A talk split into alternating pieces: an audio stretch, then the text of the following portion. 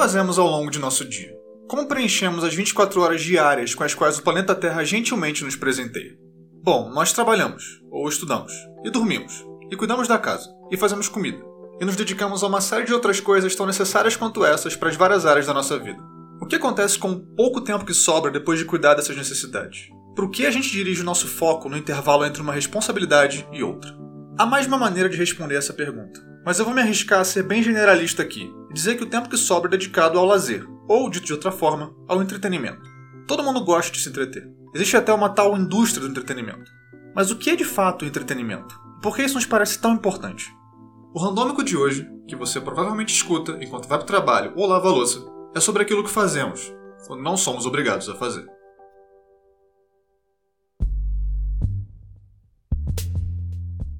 Para começar, um aviso. Eu vou usar entretenimento e lazer como sinônimos ao longo desse podcast. As duas palavras têm certas diferenças de definição, mas para os nossos fins aqui elas são intercambiáveis. Beleza? Beleza. Bom, o desejo pelo lazer é um componente habitual da vida e da experiência humana. A ideia do lazer ou entretenimento está ligada à nossa capacidade de expressar um comportamento lúdico. Ludicidade tem a ver com a ideia de jogo. É aquilo que tem caráter de brincadeira, que enfatiza a busca pela satisfação e pelo prazer, acima da busca pela realização de algum propósito.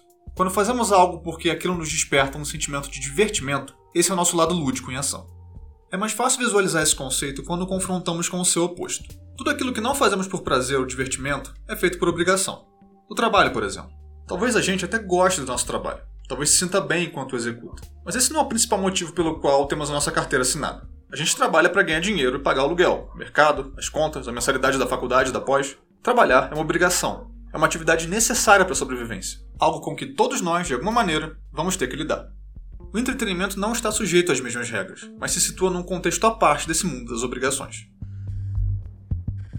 Esse comportamento lúdico do ser humano sempre existiu. A gente pode recuar para populações muito distantes de nós no passado e vamos encontrar coisas como dança, pinturas e diversas variedades de manifestações artísticas. Formas de entretenimento existiam em sociedades bem menos complexas que a nossa, milhares e milhares de anos atrás. Só que a relação do ser humano com o lazer nem sempre foi a mesma, é claro.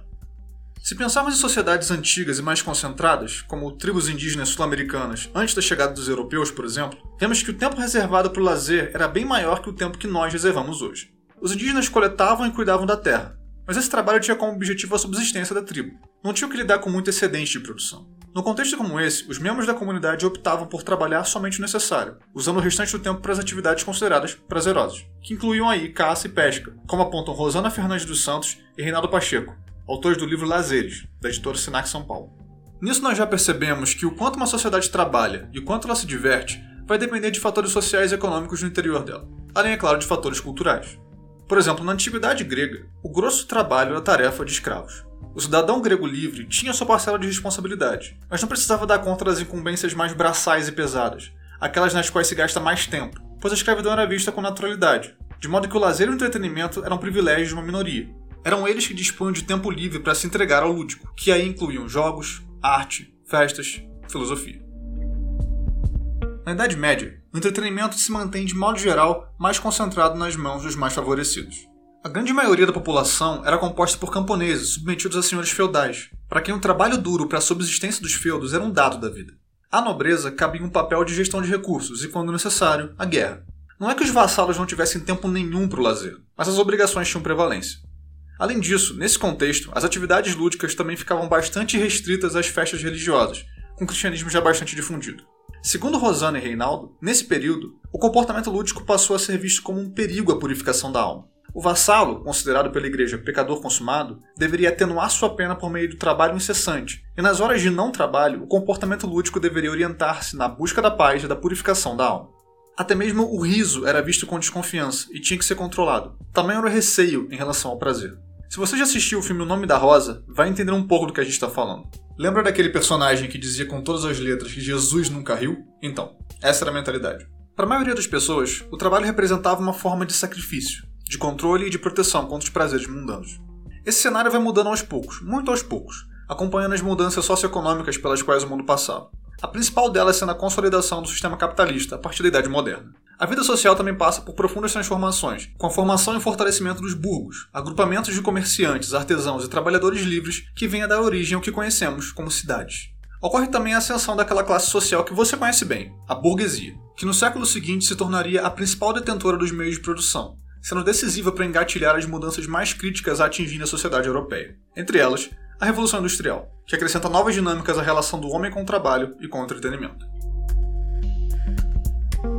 É a partir da industrialização que os trabalhadores passam a lidar com uma separação mais rígida entre o lazer e as demais áreas da vida.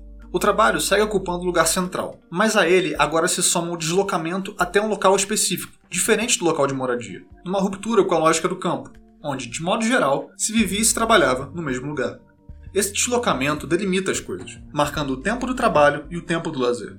E no contexto em que homens, mulheres e crianças eram submetidos a expedientes de 16 horas ou mais, em condições incrivelmente precárias, não é surpresa que não restasse muito tempo para as atividades lúdicas.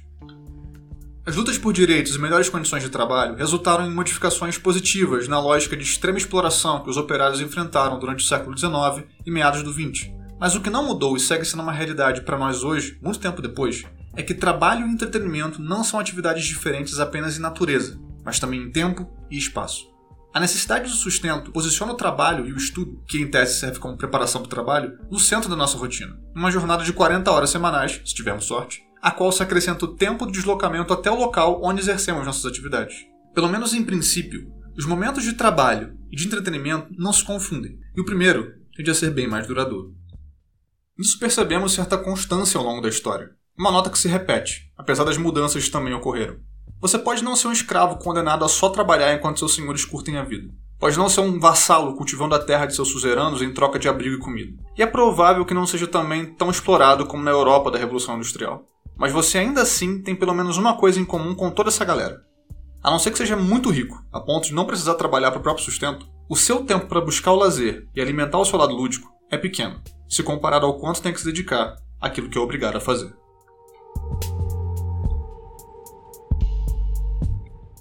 Eu comecei falando que o desejo por se entreter sempre esteve presente na história humana, em todas as épocas. A que se deve isso? Por que seres humanos sempre buscaram o lazer? A resposta mais óbvia é que o entretenimento existe para nos dar um respiro das obrigações da vida. Mas o fato de encontrarmos manifestações lúdicas, até mesmo em sociedades em que as obrigações eram poucas em comparação à nossa, sugere que tem mais a ser explorado nessa questão. Talvez uma maneira de encontrar a resposta mais aprofundada seja observar o que as muitas formas de entretenimento têm em comum. Um primeiro olhar pode não revelar muito. Há muitas coisas que as pessoas fazem em seus momentos de lazer, e o que um acha super divertido pode ser absolutamente insuportável para outros. Eu adoro ler e ouvir podcast, mas tem gente que acha isso um saco. Prefere maratonar séries ou talvez jogar jogos de tabuleiro, ou quem sabe praticar esportes ou ouvir música. E cada uma dessas atividades tem características diferentes entre si. O que as une, então? Bom, se eu tivesse que resumir numa palavra, eu diria regras. Se tudo se resumisse à necessidade de dar uma pausa em nossos vários deveres e responsabilidades, talvez fosse suficiente ficar parado contemplando o horizonte. Mas não é isso que fazemos. Ao longo da história, nós fomos criando formas cada vez mais complexas de preencher esse tempo de pausa, desde festas populares até videogames em realidade virtual. Isso nos mostra que não basta interromper o fluxo comum da existência. Nós queremos mesmo escapar dela, criar um espaço separado do assim chamado mundo real, que tenha suas próprias características e regras, diferentes e mais interessantes daquelas que regem a realidade fria do trabalho das responsabilidades. O que nós não podemos fazer no mundo concreto se torna possibilidade no mundo do entretenimento. Os contextos em que nos dedicamos a alguma atividade ligada ao divertimento e ao prazer nos permitem realizar ações que não cabem quando estamos em nossos empregos, estudando, cuidando da casa ou investindo dinheiro. Isso pode ser observado de modo mais claro quando brincamos de algum jogo, onde entender as regras é essencial para participar daquela experiência, mas não se resume a esse contexto.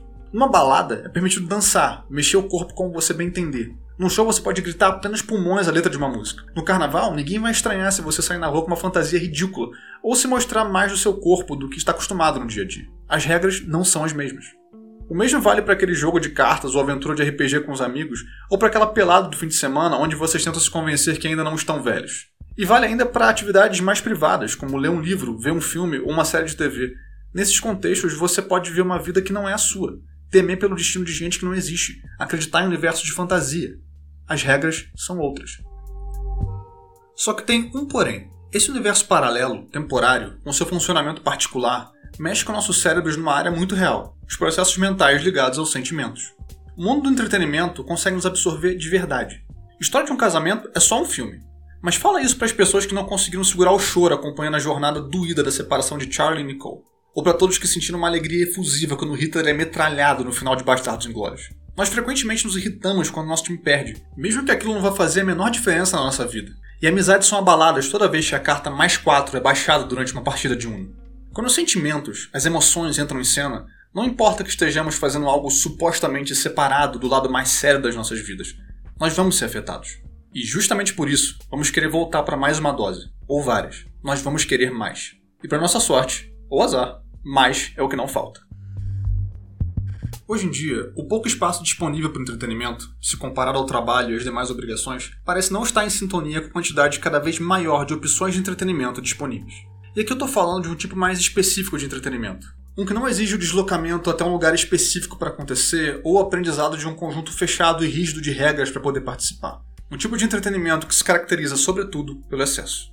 O entretenimento mais enfatizado e difundido atualmente parece ser aquele que está disponível para nós a qualquer hora do dia ou da noite, um universo abrangente cujas entradas são inúmeras. Seu computador pessoal do trabalho, tablets, smart TVs e, claro, aquele pequeno aparelho que nos acompanha ao longo de todo o dia e para o qual estamos constantemente voltando nossa atenção. Os vários serviços de streaming competem para abocanhar novos usuários, oferecendo um mês grátis e outros três meses a menos de 10 reais. Os streamings de séries e filmes se desdobram para oferecer mais e mais produções originais, com atores e diretores consagrados que ganharam tais e tais prêmios, e tão importante quanto, desembolsam rios de dinheiro para manter em seu catálogo produções antigas e já amadas pelo público. Os de música oferecem pacotes gratuitos a clientes de determinadas empresas de telefonia e não passam um dia sem sugerir novos artistas com base no seu histórico, criando playlists personalizadas para o gosto de cada cliente. As propagandas de seus produtos pipocam pelas cidades afora, em trens e pontos de ônibus. Os preços são acessíveis e a oferta suficiente para mais de uma vida. Mas há ainda outros protagonistas nessa batalha pela sua atenção. As redes sociais, cujas timelines atualizamos a todo momento, também fazem parte desse contexto de acesso total a tudo, com seus vídeos virais, memes que mudam a cada semana e algoritmos invisíveis trabalhando para que você passe o maior tempo possível naquele ambiente. Cada uma à sua maneira, elas também se tornaram fontes de entretenimento volátil e ininterrupto, fáceis de manusear e altamente viciantes. Você não assiste a série da qual todo mundo está falando por lá, mas é lá que todo mundo se reúne para falar sobre ela também são um palco onde se apresentam pessoas reconhecidas por influenciar seus seguidores, exibindo uma versão narrada de suas vidas, ao mesmo tempo que recomendam a você produtos de patrocinadores. De fato, não temos do que reclamar se a questão é a quantidade de opções de entretenimento disponíveis. Não podemos mais sequer contá-las, e todas cabem no nosso bolso, praticamente dispensando a necessidade de criar aquele tempo separado do trabalho das obrigações. Você pode assistir a uma superprodução do cinema no caminho para o serviço, em pé no transporte público, pode desligar do mundo com o jogo casual baixado gratuitamente, ou se preferir, pode pagar para progredir para os níveis seguintes. Pode ouvir o novo álbum da sua diva pop favorita assim que ele sai, enquanto digita um relatório para o seu chefe. Como nunca antes, o mais se tornou a regra. E as fronteiras daquele mundo à parte no qual o entretenimento ocorria não precisam mais ser tão definidas assim.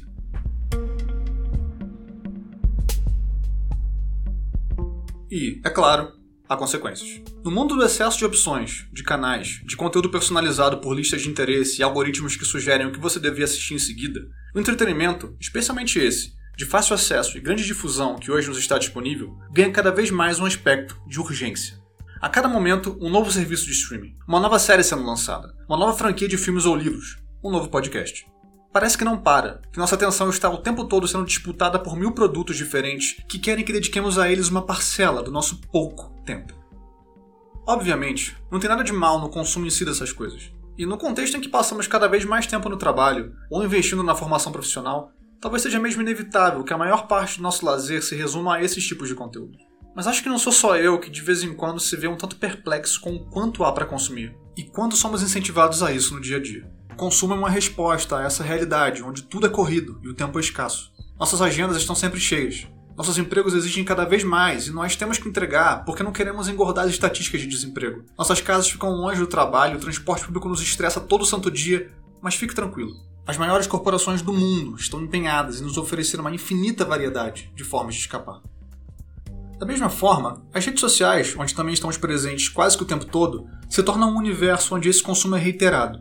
Os produtos da cultura pop são discutidos, analisados e destrinchados em textos, threads de Twitter, vídeos, podcasts, que por sua vez também são produtos que você passa a consumir.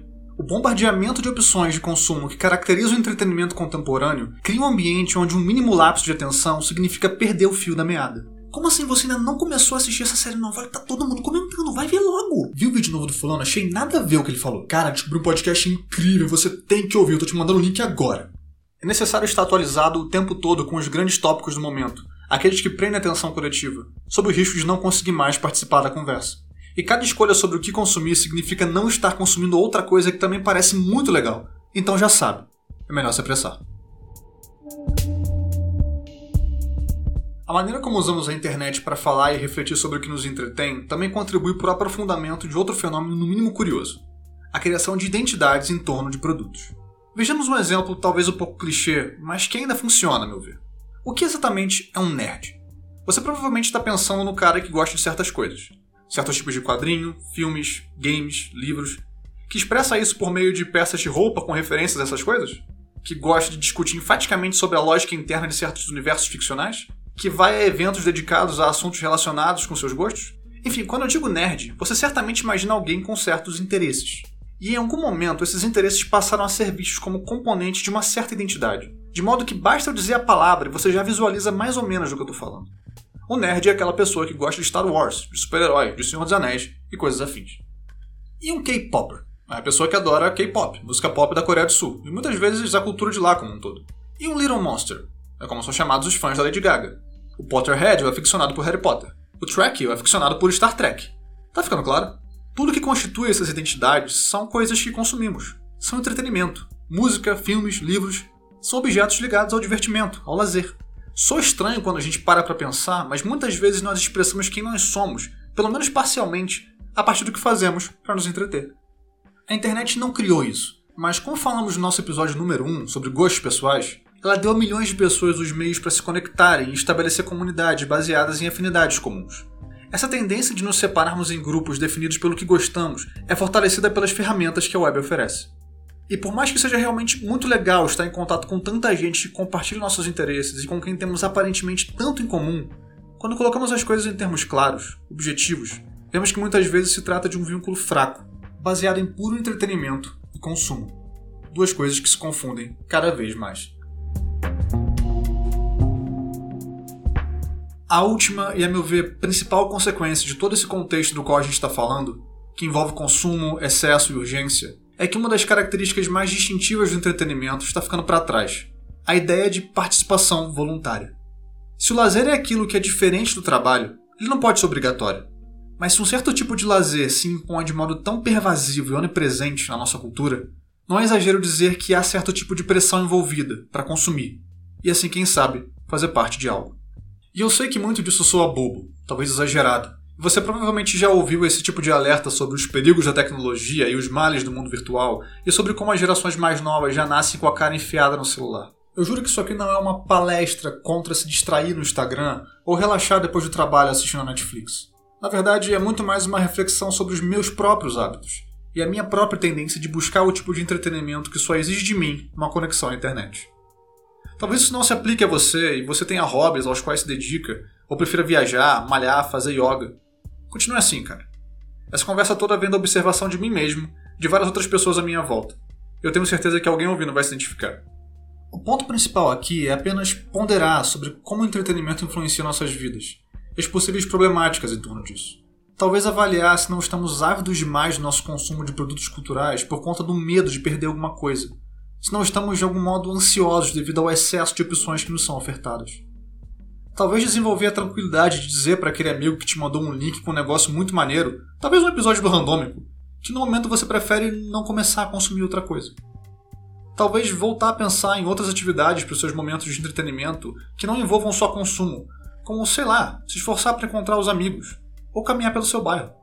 No fim das contas, não tem a ver com demonizar o entretenimento via consumo, mas não se deixar convencer de que ele é a única coisa disponível para nós. Esse episódio do Randômico foi escrito por mim, com colaboração da Mariana Calil. A arte é do Bruno Grande. A gente se vê daqui a 15 dias, para mais um assunto aleatório. Seja lá o que Deus quiser. Valeu!